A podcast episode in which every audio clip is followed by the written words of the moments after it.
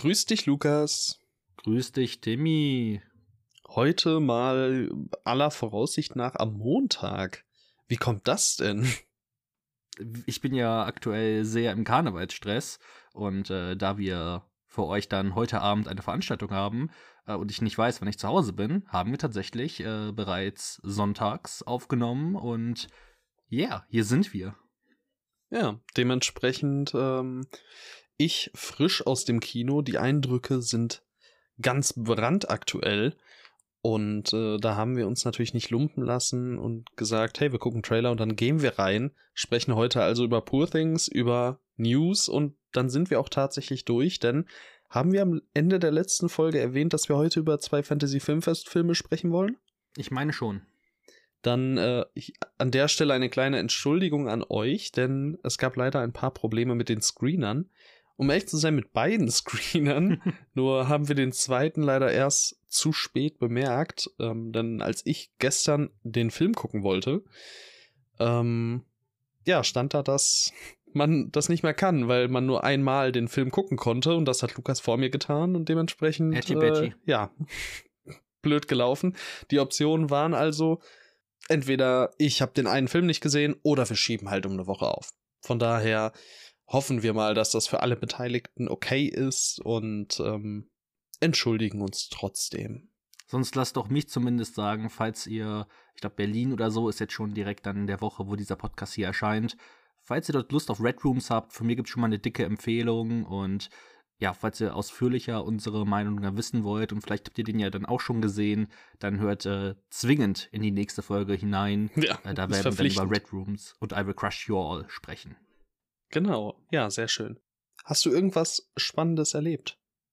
Ähm, nicht wirklich, glaube ich. Ähm, was auf okay. jeden Fall sehr schön war. Ich habe mich gestern mit meiner besten Freundin getroffen. Wir haben, also wir spielen halt häufig Skippo oder Uno, wenn wir uns treffen. Und gestern haben wir dann ähm, uns ähm, dabei so, also ich habe dann so alte deutsche Songs aus den 2000ern und 2010ern angemacht, äh, die man so schon eigentlich so voll vergessen hat und weil ich hatte halt, habe ich schon mal davon berichtet, dass ich am Silvester diese WDR, die größten Kult-Hit-Show geguckt habe, wo ich ja dann eben auch Itzibizitini, Weenie, Honolulu Strandbikini kennengelernt habe. Und ich muss übrigens sagen, das ist auch ein Song, der mich tatsächlich dann äh, die folgenden Tage begleitet hat und mein Leben bereichert hat. Von daher, ähm, falls ihr nicht reingehört habt, ganz, ganz klare Empfehlung. Sehr toll.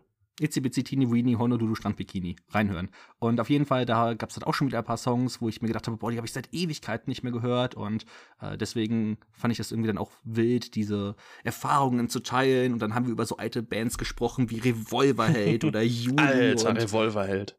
Richtig, richtig wild. Sportfreunde Stiller. Ähm, also es war Gib. absolut Gib mir die gottlos. Sportfreunde. Habe ich letztens auch irgendwo noch mal gehört. Ähm, was war das? Was war das Sportfreunde Stiller Lied? Äh, äh, entweder Applaus, mit Herz. Applaus. Applaus, Applaus, genau, ja. Ja, das lief gestern auch. Banger. Hm, ja. Für die Verhältnisse. Also, wahrscheinlich eines der besten Sportfreunde Stiller Lieder, aber ich kenne wahrscheinlich auch nur fünf oder so höchstens. Obwohl, nee, das Beste ist natürlich 54, 74, 90, 2006. Das ist natürlich das Beste. Aber ja, das war so das äh, einschlagendste Erlebnis von mir in dieser Woche. Und äh, jetzt will ich natürlich wissen, Timmy, was ging bei dir so ab? Äh, ja. Im Grunde nichts. Nichts wirklich. Aber ich würde mit einer Anekdote reinstarten. Ähm, ja, ich würde mit einer Anekdote reinstarten in Poor Things. Denn ich äh, habe gerade, ich bin ja jetzt absolute Apple-Hure. Ich habe jetzt alles. also, ich habe iPhone, ich habe ähm, AirPods und Apple Watch. Wobei iPhone und AirPods sind gerade für diese Geschichte relevant, denn irgendwann im Film habe ich gemerkt, ich kann nicht mehr. Ich muss auf die Toilette. Und man kennt das Problem, man möchte natürlich nichts verpassen. Und äh, ich habe letztens durch irgendein Video erfahren, okay, es gibt die Möglichkeit, ähm, ja, über die AirPods die Mikrofongeräusche des Handys quasi zu hören. Auch wenn man in einem anderen Raum ist, wenn die Bluetooth-Verbindung stabil genug ist. Ja, und das habe ich dann gemacht. Also dann bin ich quasi so äh, fast raus, habe so in die letzte Reihe mein Handy gelegt, weil mhm. unser Kino sehr, sehr leer war und habe dann auf dem Klo mit einem AirPod im Ohr gehört, ähm, was noch so passiert ist. Also, ähm, da habe ich mich schon, da habe ich mich schon ein bisschen gefühlt. Das ist ehrlich cool. Also ich bin ja auch bekanntlich jemand, äh, der gerne mal während des Filmes äh, auf Toilette geht, vor allem wenn die so zweieinhalb Stunden dauern. Da ist es fast schon sicher, dass ich einmal gehe, obwohl ich bei Poor Things, ich habe durchgehalten, ohne größere Probleme. Da war ich sehr stolz auf mich.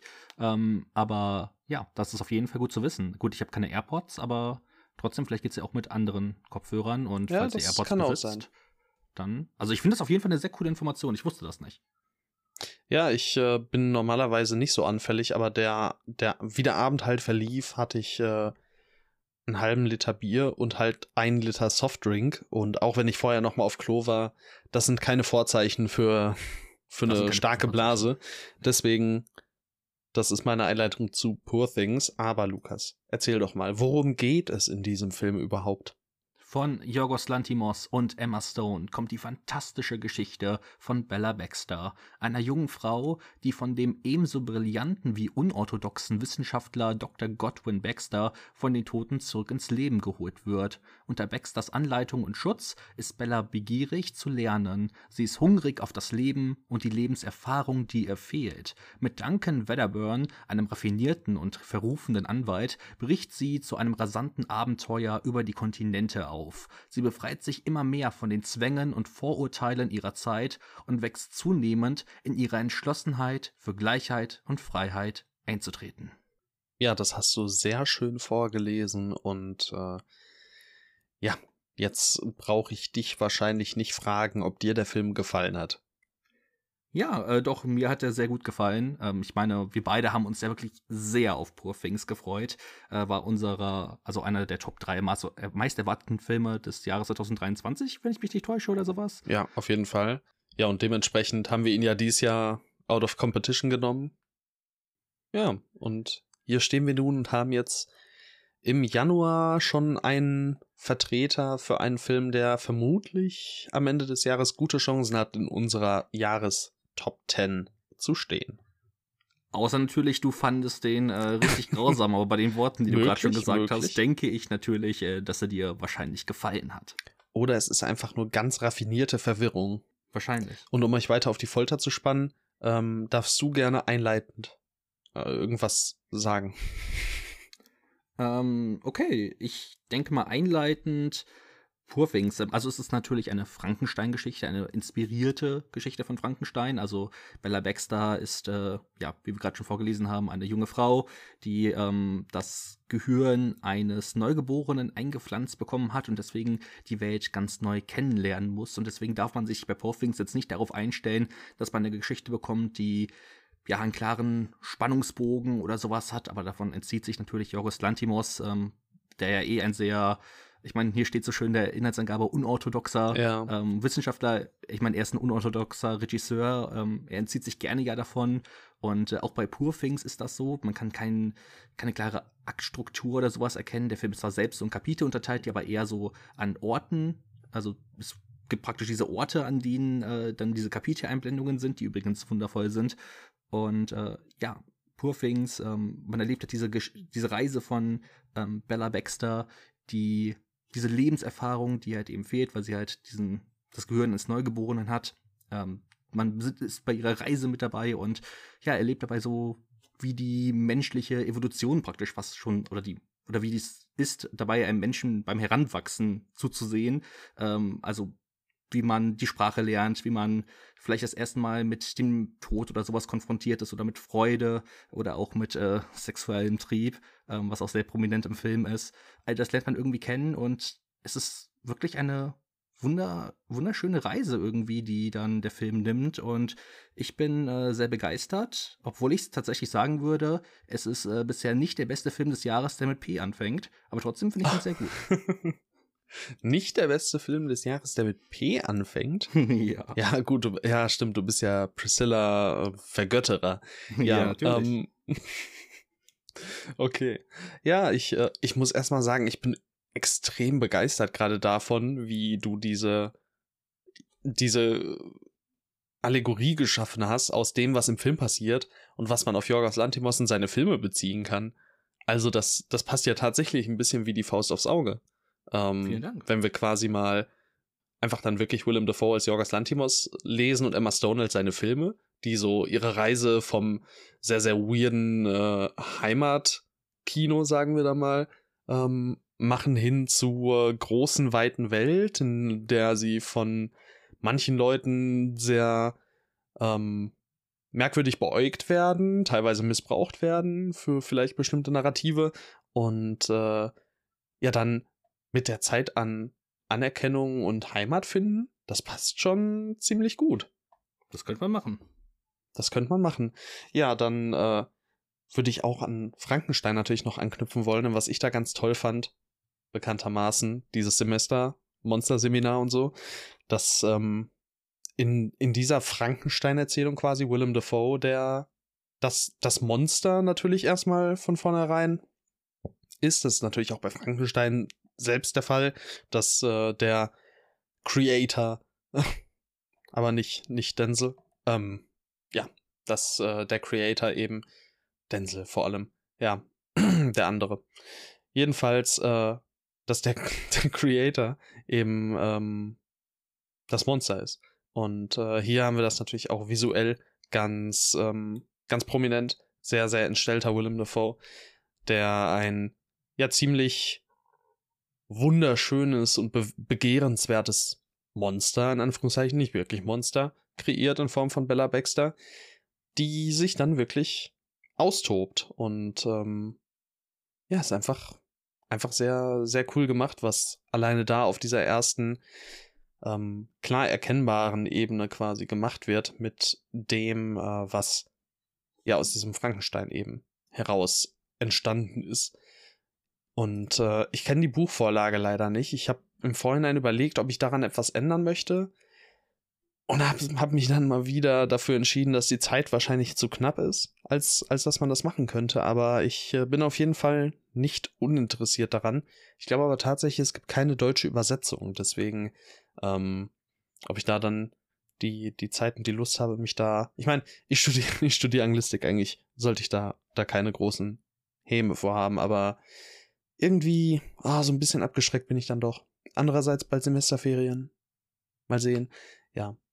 Ähm, doch, also dieses Frankenstein-Narrativ und wie damit so ein bisschen herumgespielt wird und alles so ein bisschen verdreht wird, hat mir auf jeden Fall, hat mir auf jeden Fall gefallen. Ich habe auch noch nie so eine Frankenstein-Verfilmung gesehen, also wie, also man muss ja auch sagen, dass äh, Poor Things ein extrem moderner, progressiver Film ist, ähm, der auch einfach ähm, Feminismus zeigt und äh, wie eine Frau praktisch ja eine ja ihren eigenen Weg geht äh, in einer Zeit, wo es äh, vielleicht nicht so leicht ist. Und äh, das ist natürlich dann auch einfach eine sehr ähm, beeindruckende Geschichte. Aber insgesamt fand ich diese Entwicklung von Emma Stones Figur total faszinierend. Ähm, Gerade wenn man so bedenkt, also eines der großen Dinge, die mich total begeistert haben, auch beim Trailer, war halt das Set-Design. Also ähm, ich glaube, da kannst du auch ganz viel zu sagen. Das ist so krass detailreich. Äh, Gerade wenn du das erste Mal dann auch in Lissabon, was der erste Ort ist, ähm, an den Bella Baxters äh, Figur ähm, oder an dem Bella Baxter ähm, ankommt, das ist einfach total beeindruckend gestaltet und äh, total fantasiereich, ähm, futuristisch fast schon. Und ähm, da fand ich es auch total spannend zu überlegen, weil im Film nimmt dann das Setdesign, ich würde sagen, es wird immer weniger so aufregend. Und ich könnte mir auch vorstellen, ja. dass das ähm, auch mit der Entwicklung von Bella Baxters Figur zu tun hat, eben weil sie so zu Beginn sehr Fall. kindlich ist und äh, alles spannend und neu wahrnimmt. Und äh, deswegen ist auch dieses Lissabon so futuristisch und so ähm, fantasiereich, weil es in ihrer kindlichen Darstellung einfach alles so übertrieben ist und sie lernt Sachen kennen, die sie zuvor noch nie im Leben gesehen hat. Und wenn sie dann beispielsweise später im Laufe der Geschichte in Paris ankommt, dann äh, wirkt alles schon eher sehr geerdet. Und deswegen ist dann auch so ein bisschen die Frage, spielt der Film überhaupt in einer alternativen Realität? Oder ähm, ist es, oder ist es einfach nur die, die kindliche Wahrnehmung, die zuerst alles ja so wahnsinnig fantasiereich ähm, irgendwie wahrnimmt ja. und eigentlich, also nur mal so als leichte Genau. Als leichter Vorschlag mal so hier so frei reingesprochen. aber ähm, das fand ich einfach so ganz spannend, wie sich das Setdesign auch selbst dann so im Film verändert und äh, das natürlich auch ganz klar damit der Perspektive von Bella Baxter ähm, zu tun hat. Ja, und es äh, ist ja vor allem so, dass der Film eben nicht von Anfang an so extrem farbenfroh oder so ist. Er startet ja schwarz-weiß rein. Also sehr trist das, was Bella Baxter eben die ersten Jahre quasi, oder die, die erste Zeit, Jahre kann man ja, kann man, kann man schwierig sagen, ist äh, ein Film, den man nicht so leicht auf, auf Zeit festnageln kann. Ähm, das, was sie zunächst kennt, ist natürlich relativ grau für sie. Und noch was, wo man Zeit eben mit ins Spiel bringen kann. Das, was du sagtest, ähm, ich finde schon auch, dass es einfach ein sehr, sehr zeitloser Film ist. Er hat keine wirklichen Trademarks irgendwelcher, also in, in irgendeiner Hinsicht. Ne? Wir haben irgendwo fliegende Autos am Anfang. Das lässt so ein bisschen auf futuristische Dinge schließen. Alles, was ähm, irgendwie auch so im Kreissaal passiert, ist deutet jetzt nicht darauf hin, dass es sonderlich futuristisch ist, eher tendenziell sogar in der Vergangenheit liegt, also so ein bisschen klassisch Frankenstein-esk. Und ähm, ich glaube, das ist auch was, was dem Film oder allgemein vielen Filmen häufig eben sehr hilft, wenn sie eben keine besonderen zeitlichen äh, Einstufungen vornehmen. Und äh, ich glaube, das ist einer der Aspekte, die den Film halt dann tendenziell sehr, sehr gut altern lassen werden. Dazu kommt äh, dann auch einfach wirklich, wie du schon sagtest, auch das Setdesign. Es ist bis ins kleinste Detail. Äh, man kann überall hingucken, man findet überall irgendwas. Es ist übervoll, trotzdem nie irgendwie irritierend. Es passt alles perfekt zusammen. Die Kamera macht in den richtigen Momenten die richtigen interessanten Dinge und äh, Jorgos Lantimos spielt natürlich mit äh, dem Fischaugενobjektiv, womit auch sonst. Also er liebt wahrscheinlich nichts mehr als das Fischaugenobjektiv gleich nach dem Surrealismus. Ähm, es ist einfach wirklich ein visuell ganz tolles Erlebnis. Die Musik reiht sich da nahtlos ein, ist immer wieder extrem passend, abgedreht, weird. Oh, ich, ich weiß nicht, ich komme da auch schwierig aus dem, aus dem Loben heraus. ja, also die Inszenierung ist wirklich ähm, übertrieben eigen, gerade äh, wie, also diese, wie weitwinklig dann noch diese Aufnahmen mit dem Fischaugenobjektiv sind, das äh, hat einfach einen total eigenen Look und ja, das, das brennt sich sofort in den Kopf hinein und ist ja extrem cool, obwohl ich auch dort sagen würde, dass ich da im, im Laufe des Filmes ähm, es ja teilweise auch dann nicht mehr ganz so ähm, verspielt ist wie am Anfang. Und ich könnte auch mir vorstellen, dass es alles so ein bisschen auf die ähm, Entwicklung von Bella Baxters ähm, Figur zu tun hat. Insgesamt lebt diese ganze Film von unfassbar vielen Details. Also auch schon zu Beginn, wenn man ähm, ja diese Welt so ein bisschen kennenlernt und äh, auch die Figur von ähm, Godwin Baxter kennenlernt und diese kleinen Wesen sieht, die dort im Haus herumlaufen, die das Huhn mit dem äh, Hund, also mit diesem ja, Hund, was ist das, ein Mops oder so, Mopskopf hat, oder ja. die äh, Ente dort auf dem Hunde, Hundekörper, das, also es sieht halt so cool aus, weil, also wer macht denn solche Bilder? Und ich glaube, ja. Jokos Lantimos ist da einfach vollkommen in Anführungszeichen durchgedreht und hat einfach gemacht, worauf er Bock hat. Und ähm, ja, diese Begeisterung hat sich dann echt auch auf mich, ähm, der ist dann auf mich irgendwie auch so ja, übergegangen und ich finde es einfach, ich finde einfach toll, dass äh, dieser Film existiert, obwohl ich sagen muss, dass ich schon finde, dass ihm hinten raus ähm, 140 Minuten sind lang und da geht ihm, ich weiß nicht genau, also es wird jetzt nicht langweilig oder so, aber ich finde, da geht ihm so ein bisschen die Puste aus. Ähm, aber das ist wirklich das Einzige, was ich da, wenn ich was kritisieren müsste, kritisieren könnte. Ansonsten ist das wirklich ein Film, der so viel bietet und ähm, auch Analyseaspekte bietet, über die man bestimmt ähm, im Laufe der Jahre noch lange reden könnte. Ähm, also Purfings ist wirklich toll und der Hype ist absolut äh, zu Recht da. Ja, definitiv. Also der gehört auch im Oscar-Rennen ganz, ganz weit nach vorne. Ähm, er wird in einigen, in einigen As äh, Kategorien wahrscheinlich den kürzeren ziehen müssen, zwangs zwangsläufig aber gerade auch was die Hauptdarstellerin eben Emma Stone angeht, da stehen die Chancen ja wahrscheinlich relativ gut, dass sie eben den Oscar auch mitnimmt und das ist absolut nachvollziehbar. Und es ist vor allem auch eine Performance, die einfach cool ist, ähm, dann mit einem Award davon gehen zu sehen, weil sie eben nicht so dieses klassische Oscar-Bait ist, nicht so das, was man auf der Männerseite dann beispielsweise von äh, Bradley Cooper in Maestro gesehen hat. Also nicht, dass der da jetzt gewinnen wird, so das wird nicht passieren, aber ne, das ist genau diese Art Rolle, die man da eben erwartet. Und äh, das ist eben Emma Stone in Poor Things nicht unbedingt. Ne? Also es ist halt wirklich sehr abgedreht, sehr out there. Klar, sehr transformativ auch. Also in der Hinsicht würde es da schon irgendwie reinpassen, aber auf eine sehr andere Art und unkonventionelle Art und Weise und äh, von daher sei ihm das verziehen. Ich finde es tatsächlich sehr cool, ähm, aber vielleicht ist das auch gerade wegen dieser sehr progressiven ähm, Elemente, die du vorhin schon einmal angesprochen hast, dass der Film eben gerade auch bei, bei Kritikerinnen und Kritikern und sonstigen Leuten so hoch im Kurs steht, weil klar, das hat man die letzten Jahre bei, bei Lantimos immer eben gesehen, also auch bei The Favorite natürlich schon und The Lobster und The Killing of a Sacred Deer waren natürlich auch schon sehr, sehr beliebt, aber das ist eigentlich nicht unbedingt selbstverständlich. Ja, doch, das, ähm, das stimmt schon, obwohl ich dort auch in gewisser Weise sagen würde, ich glaube schon, dass das Publikum auch immer offener für solche Filme wird. Ähm, und deswegen Ja, wenn das, verbunden das mit den richtigen Namen, ja. Verbunden mit das dem richtigen Namen. Das kommt natürlich auch noch hinzu. Also, ja. ich glaube, es macht auch viel aus, gerade, äh, also bei uns in Köln muss ich sagen, das Publikum, also das, äh, also der Saal war wirklich komplett ausverkauft.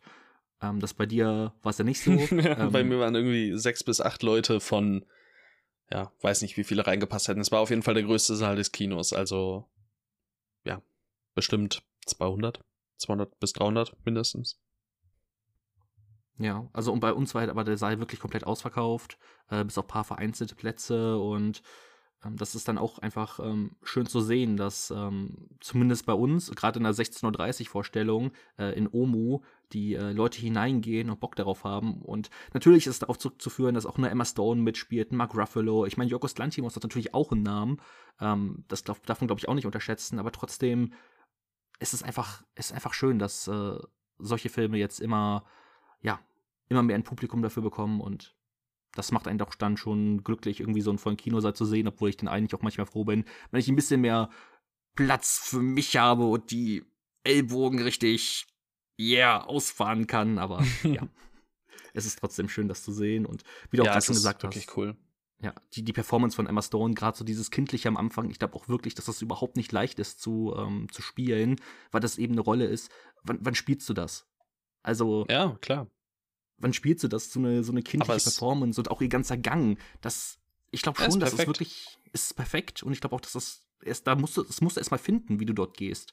Äh, das ja. ist jetzt nichts, was von alleine kommt und äh, wenn dann Schauspieler in manchen Szenen ähm, anfangen zu, zu weinen oder sowas, das ist ja, also die größten Schauspieler können das ja, wenn du mit dem, mit dem, wenn du schnippst, dann können die das. Aber sowas, da müssen die lange dran arbeiten. Und äh, das man, glaube ich, dann auch nicht unterschätzen, dass äh, das wirklich trotzdem eine anspruchsvolle Rolle ist und äh, sie rockt es einfach. Sie rockt es einfach wirklich in absolut jeder Szene. Und nicht nur sie, du hast gerade schon Willem Dafoe angesprochen, obwohl er natürlich auch ganz viel einfach das Make-up macht, was total, das wird einem nicht mehr aus dem Kopf gehen, es sieht geil aus, aber welcher für mich auch ein geheimer Held war, war Mark Ruffalo. Also Mark Ruffalos Rolle ist auch einfach ähm, so witzig, äh, weil er wirklich so einen Idioten spielt und ich hasse es ja. jetzt schon, wenn Robert Downey Jr. den Oscar über ihn bekommen wird. Ähm, ich weiß, Oscars haben nichts immer mit der wahren Performance zu tun, aber für mich geht es nicht in den Kopf hinein, wie man diese unfassbar ah, eintönige Rolle von Robert Downey Jr. über Mark Ruffalo wählen kann. Also wirklich, ähm, Mark Ruffalo reißt auch völlig ab. Ja. Ich, ähm, ich fand ihn auch ziemlich toll. Ich glaube, die Sache ist ja, ähm, wer, also entweder werden Mark Ruffalo und Willem Dafoe Oscar nominiert oder halt eben einer von beiden. Und ich meine so zuletzt, auch wenn Mark Ruffalo in vielen anderen, ähm, bei vielen anderen Awards nominiert war, ich glaube, fast ist es wahrscheinlicher, dass Willem Dafoe nominiert wird, einfach weil er die weniger abgefahrene Rolle eben verkörpert, was bei seinem Look eigentlich sehr kurios ist und es ist halt Willem Dafoe. Ne? Ich glaube, Willem Dafoe wird ohnehin geliebt und vergöttert. Ich fand beide toll. Also ich würde mich da jetzt gar nicht unbedingt festlegen. Ne? Mark Ruffalo ist ebenfalls überraschenderweise mehr showy in der Performance als äh, Willem Dafoe.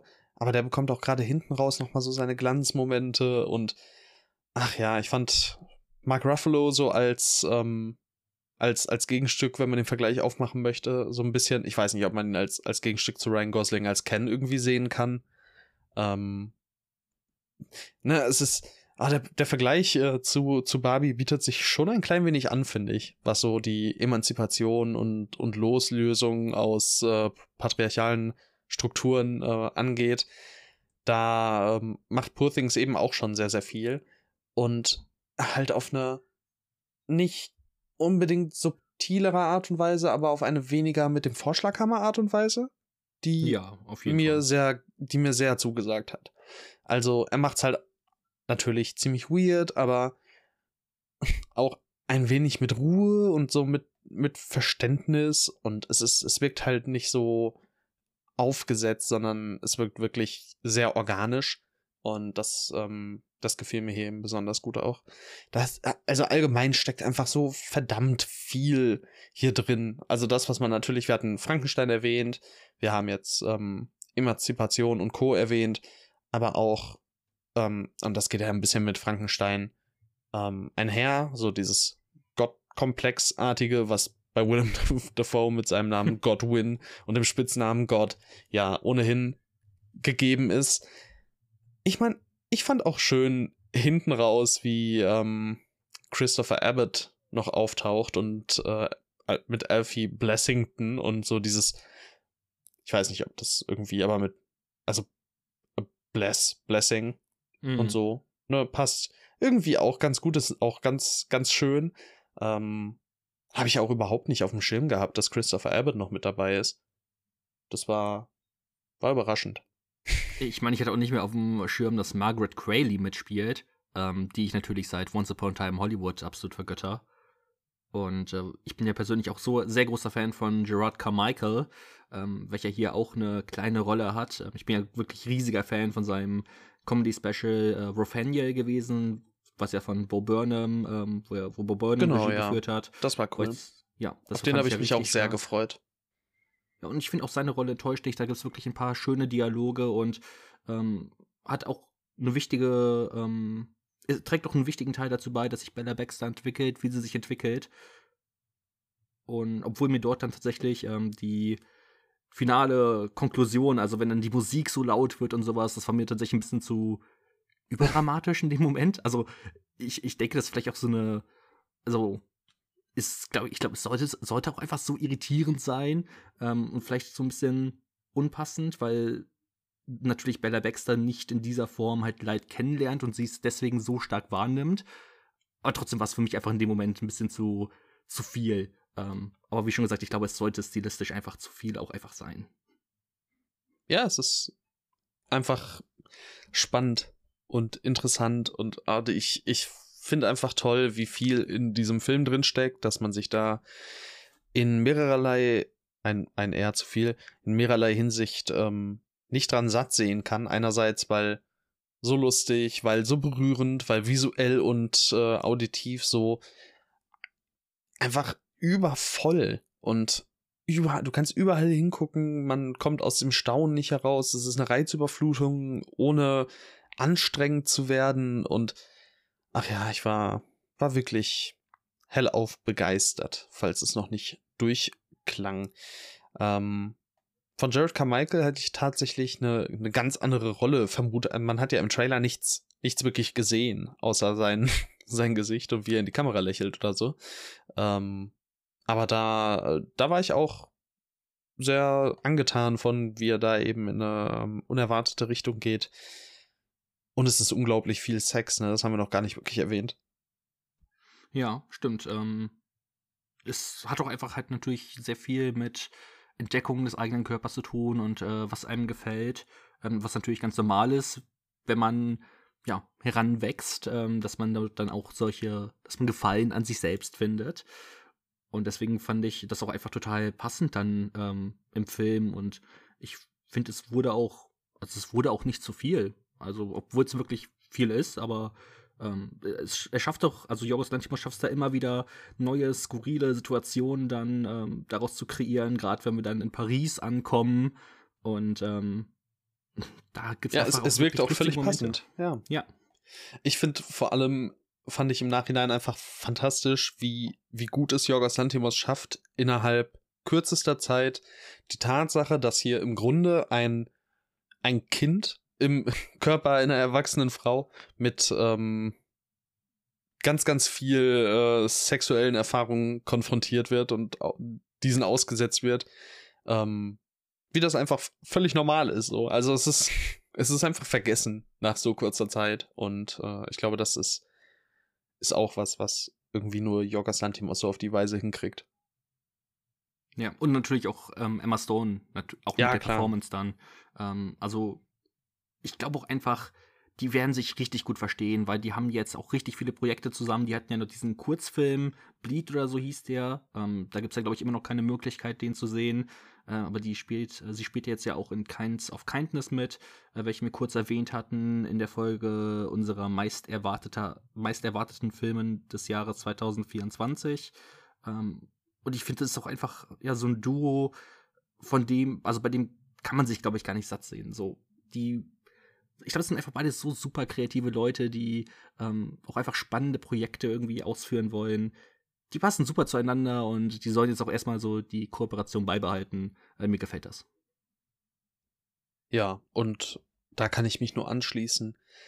Ähm, abschließend noch zum Titel Poor Things. Da war ich dann auch im Nachhinein angetan von, weil der Film von so vielen armen Dingen erzählt einfach, ne? Also mhm. man man kann ich ich fand im Vorhinein den den Titel ein wenig nichtssagend in der Hinsicht. Vielleicht lese ich ihn jetzt auch ganz anders, als er intendiert ist, falls er irgendwie intendiert ist, aber ja, es es es sind viele arme Dinge da drin und äh, ja, das war schön ist schön darüber ein wenig nachzudenken und zu philosophieren. Ja. Eine wärmste Empfehlung. Ja, und dazu lädt der Film natürlich auch einfach ganz stark ein. Äh, deswegen redet über Poor Things, tragt die Botschaft in die Welt hinaus und geht ins Kino. Ich meine, das kann man ihm wahrscheinlich auch irgendwo ankreiden, wenn man möchte. Ich glaube, man muss auch Gefallen an sowas haben und Lust auf sowas haben. Ich meine, der Film eröffnet mit eben diesen, diesen Einblendungen, ne, ein, ein Film von Jorgos Lantimos und mit Emma Stone und Co. Und das ist alles geformt äh, in so quasi Rahmen, die ähm, dann die Bilder, das Gezeigte quasi umgeben. Äh, dieser Kunstansatz oder ne, dieser, dieser Verbindung zwischen Gemälden, klassischen Kunstwerken und dann diesem, diesem Film, der, der Eröffnung des Films, ist sehr naheliegend, ist sehr penetrant und wenn man es eben nicht gut meint mit dem Film, dann darf man da wahrscheinlich auch irgendwie sich direkt dann drüber beschweren oder so, aber ey, der war schon toll. Und auch wirklich lustig. Also ich glaube, ja. wir haben gar nicht noch herausge herausgearbeitet, wie unfassbar lustig der ist. Also gerade die Szene, äh, wo dann gesagt wird, äh, dass äh, Bella Baxter weiß, was empirisch bedeutet, aber sie gar nicht so viele andere Begriffe gar keine Ahnung hat, was sie, was sie bedeuten und dann ausgerechnet so einen Begriff wie empirisch perfekt benutzen kann. Ey, da, also da habe ich schon wirklich laut gelacht. Also ähm, das ist einfach wirklich eine, ein, ein geschriebener Moment, der super funktioniert hat und auch ansonsten hat er sehr viel, sehr viel visuell. Sehr Humor. viele tolle, lustige Momente, ja. Ja. Also der ist Doch. wirklich super lustig und arbeitet sich durch viele Genres selbst auch noch irgendwie hindurch. Ein ganz beeindruckender Film, den man wirklich sehen sollte. Ja, also rennt alle rein. Ich meine, ich kann wieder mal nur für Bochum sprechen, aber das war heute ein bisschen arm. so sechs bis acht Leute, klar, eine Omo-Vorstellung, Sonntagabend, 20 Uhr. Halb elf ist man raus, aber nichtsdestotrotz ist wenig. In Köln ging es auch. Nachmittags zwar, aber okay. Ähm, wahrscheinlich auch später. Ich meine, das ist auch eine etwas andere Scale, aber trotzdem. Ja. Und ich bin nach wie vor super irritiert davon, dass er bei uns im UCI nicht läuft. Also das geht nicht ganz in meinen Kopf rein, vor allem weil er im Vorhinein per Trailer und Co. beworben wurde. Also und da, und da läuft halt sogar der neue Polanski. Also wenn, wenn der jetzt nicht laufen würde, okay, dann würde ich es zwar immer noch nicht verstehen, aber gerade mit dem fucking neuen Roman Polanski-Film, ich, also ich würde wirklich gern wissen, was der Grund dafür ist, dass der nicht läuft. Das ähm, habe hab ich dir ja auch schon gesagt. Der läuft ja auch im ja. Cineplex bei uns nicht oder im Cinedom, was das größte Kino in Köln ist und wo aber trotzdem auch sowas wie Priscilla läuft, zumindest ganz vereinzelt oder halt noch andere, ähm, ja, Arthouse-Filme. Dass dann ausgerechnet Burfings nicht läuft, welcher zu 100% besser laufen würde als Priscilla. Ich weiß ehrlich gesagt nicht, woran das liegt, aber vielleicht also vielleicht liegt es echt vom Verleih, dass sie ähm, auch einfach kleinere Programmkinos fordern möchten. Vielleicht liegt es auch einfach wirklich daran. Ja. Also, ja, weil irgendeinen Grund muss es doch haben. Genau, ich habe ja einerseits die These aufgestellt im Vorhinein, dass es vielleicht, also dass, dass die Verleihrechte so teuer sein könnten. Aber ich glaube fast, dass es tendenziell dann eher daran liegen wird, dass sie so eine, ihr zeigt uns im Hauptsaal äh, Voraussetzung oder so gibt. Das könnte ich mir vielleicht vorstellen. Ja, das Denn äh, bei uns jetzt lief er eben auch ein Kino 1 und wenn das der Fall ist, dass dann die großen Kinos eben sagen so, hey, okay, hier läuft halt gerade noch weiß ich nicht. Aquaman. So, ja, gut, Saw X zählt wahrscheinlich nicht mehr. Aquaman, wo die Lüge hinfällt, läuft ja super im Kino. Der neue Jason Statham Actionfilm, so Sachen, die halt safe ziehen und dann ist da eben dieser ziemlich weirde Film, der tendenziell eher bei einem Film als Kunstkino, ähm, ja, Publikum eben zieht, ist nicht leicht. Gut. Ja. Dann ähm, beenden wir Poor Things oder wie wir ihn gerne nennen würden, Great Things. Und, oh.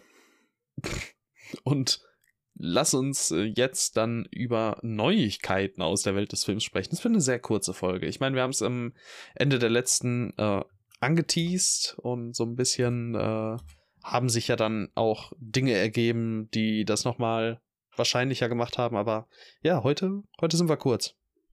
Die letzten Folgen dauerten auch alle über zwei Stunden. Von daher, wir haben mal eine kurze Folge verdient. Auf jeden Fall. Ich meine, jetzt fehlen uns halt faktisch auch zwei Filme, die wir sonst hätten. Oder vielleicht sogar drei. Aber wir werden jetzt keinen Einspruch erheben. Möchtest du anfangen? Was, was haben wir uns denn angeguckt gerade?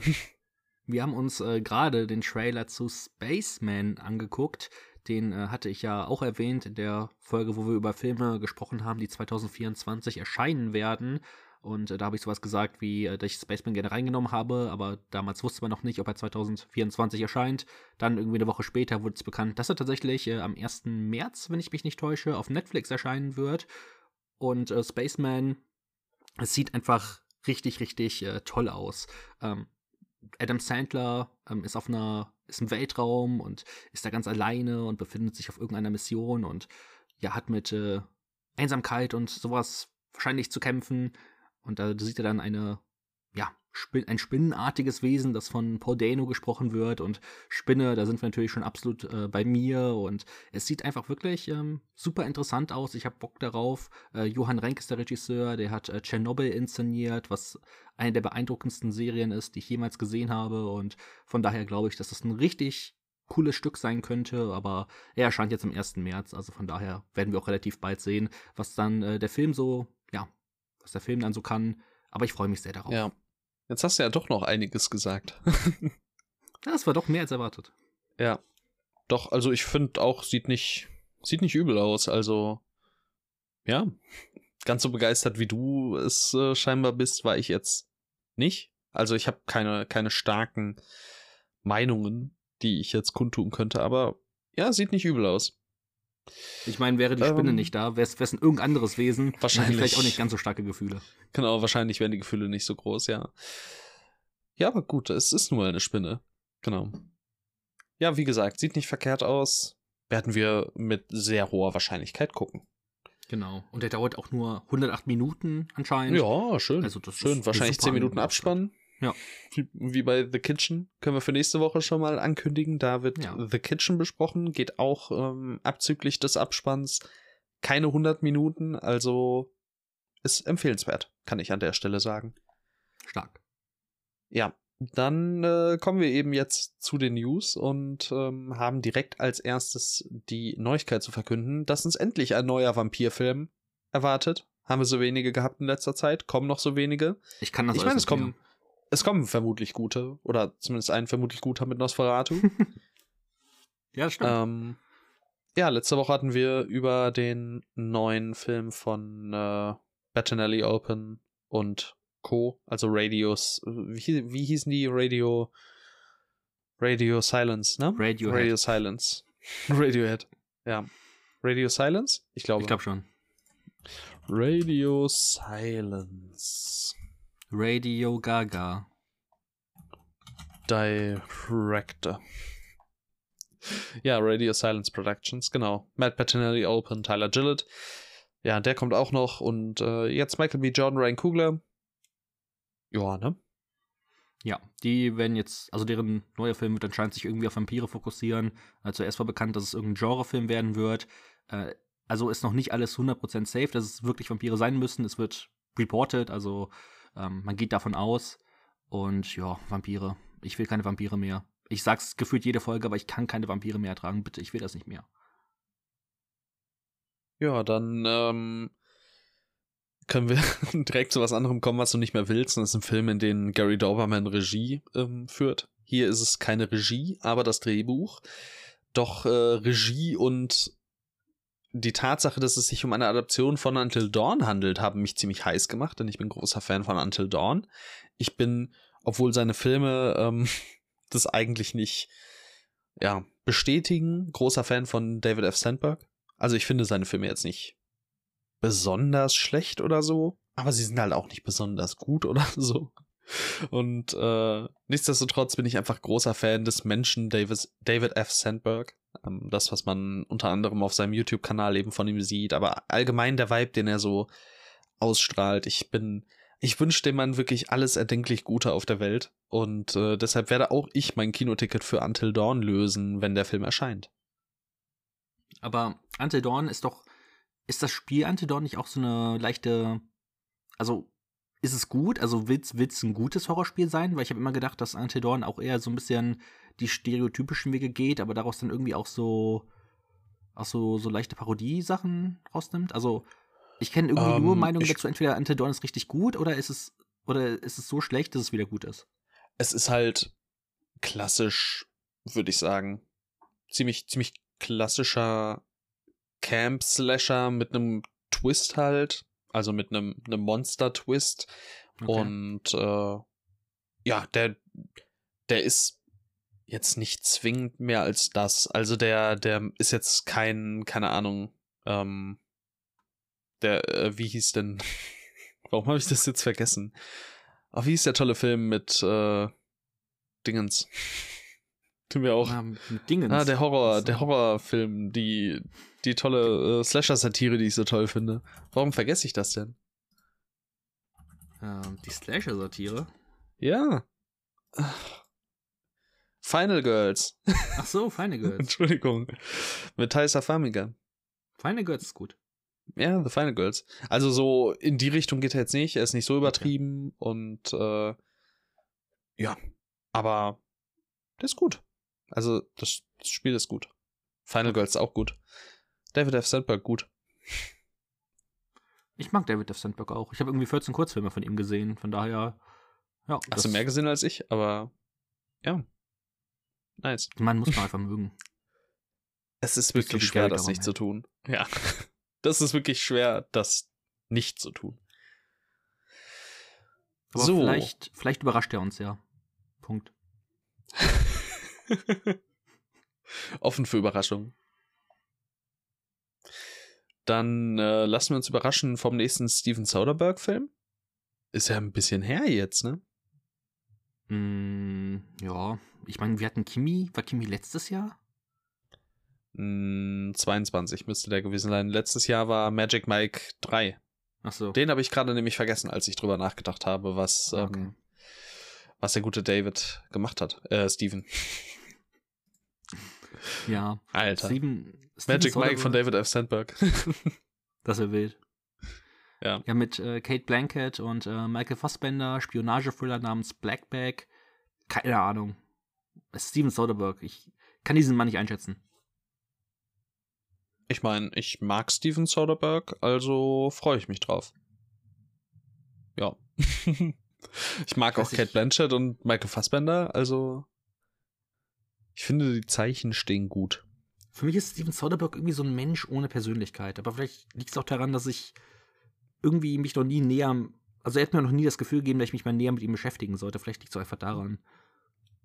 Ja, es kommt halt eben auch so viel die letzten Jahre, dass man so ein bisschen übersättigt ist. Und er bedient ja eben schon viele verschiedene ähm, ja, Arten von Film. Also klar, er, er, er fühlt sich hauptsächlich im Thriller-Bereich wohl, aber er hat ja auch, auch so, keine Ahnung, so Sachen wie Let Them All Talk oder The Laundromat mhm. für Netflix oder Let Them All Talk war, glaube ich, Prime.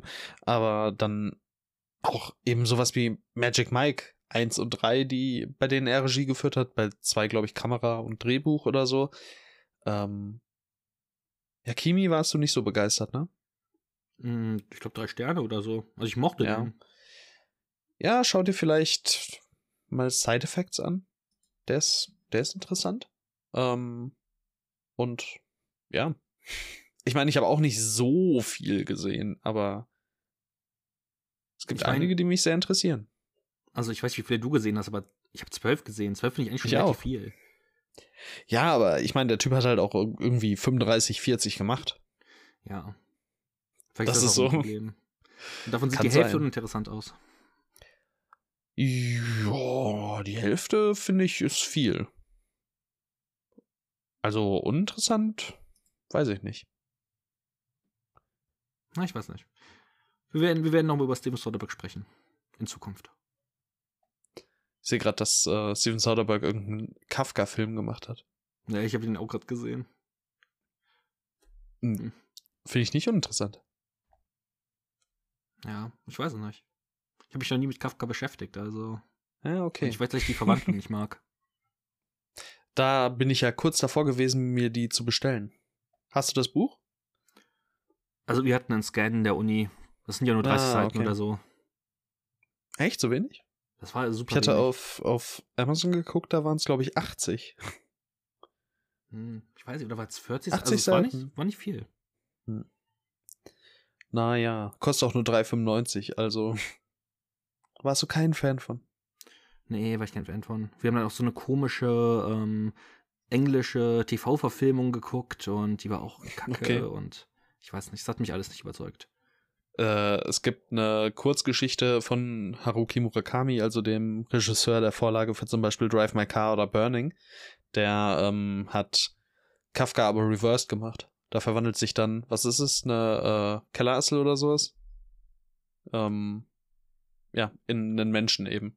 Nicht umgekehrt. Ich glaube, das hast du letztens schon mal erzählt und ich fand das richtig cool von der Idee her. Ich fand das richtig wild. Aber ich weiß nicht, ob das ein Podcast war oder ob das war, als wir uns gesehen haben. Wahrscheinlich war es ein Podcast, also. Aber es klang ich wüsste nicht. Wild. Oder wir könnten, doch, wir könnten das irgendwie vielleicht mit Patrick, weil da waren wir ja ein bisschen ja. auf dem Pasca, äh, Kas, Kaf, Kafka-Trip nach die Theorie von allem. Ähm, ja, weiß ich nicht. Also ist, ist nett. Ich meine, ich kann dir im Zweifel das entsprechende Buch mitbringen. Ich habe die ganzen Anthologien von ihm ja da sind ohnehin eine große Empfehlung meinerseits. Also ich äh, habe, ich glaube, mir fehlt nur ein Anthologieband von ihm bis jetzt. Mhm. Wenn überhaupt. Warte mal, ich muss ins Regal gucken, einen Moment. Okay. Dann äh, werde ich jetzt unsere Zuhörerschaft ein bisschen bespaßen ähm, mit Sachen, die. Hallo, wie geht's euch? Äh, schreibt gerne mal, folgt uns auf Instagram. Das hatten wir noch gar nicht diese Folge. Folgt uns auf Instagram. Wir haben äh, einen Instagram-Account, welcher halbwegs regelmäßig befüllt wird mit äh, Posts. Und von daher, Instagram ist eine Sache, die existiert. Oder natürlich Letterbox, obwohl dort in letzter Zeit so ein bisschen, ähm, obwohl wir da in letzter Zeit nicht viel gemacht haben. Aber trotzdem, das sind Sachen, da könnt ihr uns folgen. Und natürlich auch unser Linktree, unser Zelda-Ast, äh, wie er hier liebevoll genannt wird. Da findet ihr alle wichtigen Sachen, die wir hier besprechen. Beispielsweise ist der Spaceman-Trailer im. Hatten wir den im Zelda-Baum? Den habe ich gerade reingetan, ja. Okay, der ist im Zelda-Baum. Und ich habe in der Zwischenzeit herausgefunden, äh, welcher der eine Anthologieband ist, den ich bisher noch nicht gelesen habe, der in Deutschland rauskam. Und das ist, wie ich eines schönen Morgens im April das hundertprozentige Mädchen sah. Ja, das, äh, das klingt schön. Genau, ja. Und da äh, freue ich mich drauf. Müsste ich eigentlich mal wieder mit anfangen. Mache ich bestimmt ganz bald. Apropos so. Anfangen. Shane Black sollte mal wieder anfangen, mehr Filme zu drehen. Und oh mein Gott, die nächste News handelt von dem nächsten Shane Black-Film mit Lakeith Stanfield und Mark Wahlberg. Der Film handelt von einem Dieb, der Wilde einen großen Besetzung. Raubüberfall plant, bei dem er einen südamerikanischen Diktator, den New Yorker Mafia und den reichsten Mann der Welt überlisten muss. Der Film heißt Play Dirty. Und ich finde, äh, also ich mag Shane Black und ich freue mich darauf. Sind es nicht alles leicht schwierige Persönlichkeiten? Ist nicht Shane Black auch so ein bisschen schwierig? Ich mag Shane Black als Regisseur und Drehbuchautor. Als Menschen ja, kann ich ihn ja, nicht Ja, safe, safe, safe, safe. Ich habe letztens erst irgendwie gesehen, auch was für komische Sachen Mark Wahlberg macht teilweise. Also nicht, weiß ich, der führt ja auch so viele Businesses und ist so super religiös. Ja. und ist auf der anderen Seite mhm. dieser absolute Actionheld gewesen. Es ist irgendwie ganz, ganz merkwürdig, ja. Aber ich meine, ja, gib. Vor allem gib mir äh, Mark Wahlberg endlich in Uncharted 2. Ich will. Okay, hier steht noch irgendwas auf Letterbox, äh, dass das auf einem auf einem Dieb-Charakter namens Parker basiert von Donald E. Westlake. Wer ist Donald E. Westlake? Irgendein Regisseur wahrscheinlich. Oder irgendwie Buch oder sowas, keine Ahnung. Ähm, das kann sein. Ich gebe das mal ständig Google-Suche ein, aber ich mute mich kurz, weil ähm, dann hört mir die Tastatur nicht so stark. Oh, ja, okay, wenn. Ja, okay, alles klar. Donald E. Westlake. Ah, Point Blank hat der zum Beispiel gemacht. Ah ja. Also geschrieben. Payback, Parker, Alter, endlich Jason Statham wieder. Ja, ja, ja. Okay. Interessant. Ich freue mich drauf. Ja, gut. Äh, das hätten wir. Dann Tron 3. Dreharbeiten haben begonnen. Ich weiß auch, also niemand weiß, warum bei Tron das ohne 3 ist im Titel, oder? Weil es cool aussieht. Ich finde das cool. Da steht einfach, da steht einfach Tren. ich liebe Tren. ja, also warum? Ja, weil es ah. cool aussieht. Das Hit. Ja. Das mögen die jungen Leute. Ja, wilder Cast, äh, warten wir mal ab. Keine Ahnung, was, Mann. Hast, hast du Tron, Tron gesehen? gesehen? Nee. Ich habe Tron Legacy gesehen. Ich glaube, ich habe ihn sogar im Kino gesehen. Alter, episch. Der ich Film nicht. sieht visuell krass aus. Okay. Ja, irgendwann äh, werde ich, werd ich reinschauen. Wahrscheinlich vor Tren. Und ich werde Jared Leto im April sehen. Also von daher, vielleicht sollte ich ihn dann mm. mal fragen, was geht so ab. Also ich bin auf dem 30 Seconds to Mars Konzert. Alter, stark. Wenn du Backstage gehen solltest, weißt du Bescheid. Wenn er mich Backstage einlädt, weil ich so hot bin. ja. Alter, in Play Dirty wird auch Rosa Salazar mitspielen. Nice. Das klingt doch alles ganz nett. Alita Battle Angel. Das war, das war sie. Oder natürlich Brand New Cherry Flavor. Hm. Ja. Ich habe keine weitere Folge Peaky Blinders gesehen, bevor du fragst. Ich kann dich ja fragen, wie viele Folgen Brand New Cherry Flavor du gesehen hast seit der ersten. Äh, ich glaube, ich hätte zwei gesehen. Oh, dann nach der zweiten. Und danach nie wieder eine. Sehr gut. Ähm, die Minecraft-Dreharbeiten haben begonnen. Mit einem Cast, der sehr irritierend ist. Ich bin sehr verwirrt. Ich weiß nicht, was das werden soll, aber die Dreharbeiten haben begonnen. Der Film soll im April nächsten Jahres im Kino erscheinen und äh, ist besetzt mit Jason Momoa, Jack Black, Danielle Brooks, Emma Myers, Jennifer Coolidge, Kate McKinnon und Jermaine Clement. Hast du gegen, Gefühle gegenüber Minecraft? Nein, ich, ich meine, ich habe lange Zeit äh, Minecraft ausgiebig gespielt und auch auf äh, YouTube zum Besten gegeben, aber ich, ich, ich weiß einfach nicht, was das werden soll. Vor allem mit Jason Momoa und Jack Black. Das wird, wird wundervoll. Ich meine, ich habe sogar Minecraft-Romane gelesen, also. Was? Es gibt Minecraft-Romane? ja, natürlich gibt's Minecraft-Romane. Wovon handelt das? Ähm, also, ich. So ganz kriege ich das auch nicht zusammen, aber das, da waren, da war dann, ich weiß nicht, jemand, ich weiß nicht, als er eingeschlafen ist oder so, dann, dann ist er quasi in der Minecraft-Welt aufgewacht. Und ich glaube, es war irgendein Ding mit einem Jungen, der quasi im Koma lag oder so. Oh mein Gott, sie machen einfach, sie, sie ziehen einfach die Verschwörungstheorie durch, die bei jedem Videospiel basiert. Ähm, ja, warte, lass mich, lass mich ganz kurz, lass mich ganz kurz gucken. Es war auch ein deutscher Autor. Okay. Das, das weiß ich. Ah ja, und dann gab es natürlich noch Ja? das, das Dorf, gab es natürlich auch noch von äh, Karl Olsberg übrigens war das. Und das Dorf war irgendwas mit einem Villager-Dorf, aber da erinnere ich mich jetzt nicht mehr so ganz genau dran, was da, was da das Hm. Ding war. Ja, du darfst. Ich freue mich auf Jeremiah Claremont. Ähm, kennt man ja bekanntlich, äh, ist einer der Regisseure von äh, What We Do in the Shadows gewesen, neben Taika Waititi halt eben und hat es auch mitgeschrieben. Ähm, hat auch hier kürzlich in Avatar The Way of Water mitgespielt, also keine Ahnung, was er gerade fährt, aber ich gönn's ihm und ich hoffe, er bringt eine gute Art von äh, Humor mit rein und äh, Jennifer Coolidge ist natürlich auch äh, cool, weil wir lieben sie alle als äh, MILF in American Pie und keine Ahnung, ich, ich kann mir auch nichts unter einer Minecraft-Verfilmung vorstellen, aber vielleicht wird das lustig oder so. Ich, ich weiß es nicht. Ich bin super gespannt auf den ersten Trailer. Ich Alter, habe keine ich, Gefühle ich, gegenüber Minecraft übrigens. Ich sehe gerade, dass, also von dieser Das Dorf-Reihe, ich weiß nicht, ich werde davon wahrscheinlich zwei, drei gelesen haben. Ich habe gerade gesehen, dass es davon mittlerweile 26 gibt. Boah. Einfach 26. Dieser Typ, ne, der. Boah, Alter, das ist heftig. Ähm, Würfelwelt hieß, äh, hieß das. Apropos ähm, Ja. 26 Bücher, hast du eigentlich. Gregs Tagebuch gelesen?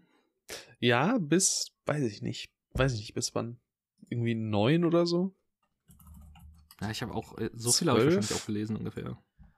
Lass mich gucken. Ich werde das wahrscheinlich anhand des Covers noch, noch relativ, relativ gut wissen. Ich glaube, bis, bis zehn vielleicht. Zehn oder elf? Irgendwo da muss der Cut-Off-Point gewesen sein. Also dumm gelaufen habe ich auf jeden Fall noch gelesen. Das ist Buch 7. Also ich äh, erinnere mich auch auf jeden Fall an das Cover von äh, 9. 10, war 10, weil ich erinnere mich auch an das Cover von 11. Also wahrscheinlich werde ich auch 10 noch, noch gelesen haben. Hm, neu- ich sag Ich glaube, mal das, letzte 9. war- ich glaube, das letzte war dann tatsächlich bei mir Teil 7. Ja. Sieben Ja, bei mir, boah, ja, irgendwie so. Das ist ja aber auch einfach ein einziger Brei. Ich will auch gar nicht wissen, was in den neuen so passiert. Es ist immer das Gleiche. Wahrscheinlich schon. Aber damals hat man es irgendwie gefeiert. Ich weiß nicht. Ja, safe. War, war super lustig. Konnte Ich man sich sogar- gut mit identifizieren. Ja, ich hatte, ich hatte sogar so ein dein eigenes Gregs Tagebuch. Ja, Äh, ja, so, ja, du das safe. auch? Ja, klar. Alter, stark. Alter, wie stark. Ja, das, das, das war wirklich, das war gottlos. Das Dann- war absolut gottlos. Gregs Tagebuch. Was gibt, gibt man da denn ein? Gregs Tagebuch, Tagebuch? Ich weiß nicht. Ähm, das muss ich jetzt finden. Das hatte ich auf jeden Fall. Das werde ich leider wahrscheinlich nicht mehr, nicht mehr zu Hause haben. Aber das ist, das sind gute Erinnerungen. Mach's wie Greg, Gregs- glaube ich, könnte sein. Ja, oh mein Gott. Boah, bist du stark. Aber man kann es scheinbar nicht mehr kaufen. Ich finde nichts. Also auf Amazon finde ich es für 15 Euro. Echt? Du kannst es gebraucht kaufen. Steht denn da irgendwelche Sachen drin? Von irgendwelchen Fremden? Oh mein Gott, ich hoffe. Oh mein Gott. Das ich wäre super finde stark. das nicht. Hm, Mach's wie Gregs Greg. Tagebuch, mach's wie Greg. Ja, ja. Das war so stark. Vor allem, Heftig. also bist du jemand, der so zeichnen kann, so ein bisschen? Nein, auf gar keinen Fall. Okay, ich auch nicht. Und du solltest das ja aber so ein bisschen machen da drin und Ja. oh, oh. Mit dem Stammbaum und wie geht der Comic weiter und so ein Scheiß. Ja, stimmt, der Alter. Comic weiter. Stimmt. Oder eigene Comics kannst du, glaube ich, auch machen. Ah. Ja, Ja. wild. Ich lese gerade eine, eine Rezension von einer Katrin. Ja? Die hat das Buch scheinbar gebraucht gekauft und die Seiten darin waren einfach mit Tippex überklebt. wild. Ich meine, selber schuld, warum kauft man so ein Buch gebraucht? Glaubst du, sie haben es als wie neu verkauft? Das, das bezweifle ich, weil sie gesagt hat, es ist ja klar, dass da Gebrauchsspuren sind, aber also wirklich, was hat sie erwartet? Da muss man doch von ausgehen. Das ist doch genau der Grund, warum du das kaufst. Eigentlich ist zumindest für mich müsste es, ja, eigentlich müsste es das sein. Mit was für unwichtigem Scheiß wir uns hier jetzt aufhalten. Es ist schön, wie wir in dieses Loch gerutscht sind. Es gibt übrigens, was ich gerade noch sehe, es gibt auch Ruperts Tagebuch. Das ist ja, Ja, glaube ich, klar. der beste Freund von äh, Greg. Und Ja. es, davon gibt es auch drei Teile. Warum auch Ja, immer. ich glaube, ich glaub, das kam auch nicht so, nicht so gut an. Überraschenderweise. Wie immer, wenn man solche Spin-offs versucht. Ja. Du kannst es gebraucht für drei Euro kaufen. Ich habe immer noch nicht die zweite Staffel How I Met Your Father gesehen. Aber danach ist ja auch Ende, deswegen hält sich die Lust so in Grenzen. Okay, wir fangen also einfach an mit. Also ich habe schon mit Gregs Tagebuch random Sachen gedroppt und äh, ja. jetzt fangen wir komplett an. Ja, wir waren bei Spin-offs, die nicht ja. so richtig funktionieren, also. Das stimmt. Ja. Das hat nicht so richtig funktioniert, da hast du recht. Aber du musst rein. Du musst da rein einfach. ja, du musst da rein halt. ich muss da rein, aber ich sehe doch, also, ich bekomme doch eh kein Ende. Ja, aber das ist doch egal. Ich brauche kein Ende. Du brauchst das nicht. Ich denke mir die Geschichte einfach selbst zu Ende. Ja, ich weiß nicht. Also, sag mir, dass du keine Lust auf Kyle McLachlan hast. Ja, jetzt komm, jetzt, jetzt werd nicht persönlich. Ja, werd nicht persönlich. Also, ist einfach, finde ich einfach nicht gut von dir, aber ist nicht schlimm. Ähm, alles klar, komm, dann, wenn du schon so anfängst, dann lass uns doch einfach beenden. Ich will jetzt persönlich. Ja, lass du, uns, du lass uns sagen, es ist vorbei. Wir sind, wir gehen hier raus. Und äh, Apropos Kyle McLachlan, ich habe letztens überlegt, ähm, Tesla mir anzugucken, aber dann habe ich es nicht gemacht. Alter, stark. Alter, aber ich hätte fast gemacht. Ja, aber, aber, ich, mach's, ich mach's bald. Ist, ich, da musst du dich auch voll drauf einlassen. Also du, du musst einfach wirklich den, den absurden Momenten entgegenfiebern, weil der Rest ist einfach Google. Oder, oder Wikipedia, wie man so möchte. Finde ich okay. Ja. Aber dafür sind die weirden Momente umso weirder und ist schon, ist schon schön. Okay. Ja, ich freue ich freu mich auch ein bisschen drauf. Deswegen. Nice. Ja, dann äh, hoffe ich, dass auch ihr euch freut. Und zwar auf die nächste Folge einer auch von Film, nachdem es heute etwas kürzer war. Falls ihr in die beiden letzten Folgen nicht hineingehört habt, solltet ihr das unbedingt nachholen, denn wir haben über die Filme geredet, auf die wir uns im Jahr 2024 am meisten freuen und über die Filme, die ihr aus 2023 auf jeden Fall gesehen haben solltet. Und deshalb äh, hört da rein, falls ihr es noch nicht getan habt. Ansonsten geht Poor Things schauen, geht aufs Fantasy Filmfest, geht äh, auf Netflix und guckt The Kitchen und wir hören uns dann nächste Woche wieder. Gibt's noch yeah. was? Ich glaube nicht. Dann bis dann. Tschüss. Bye.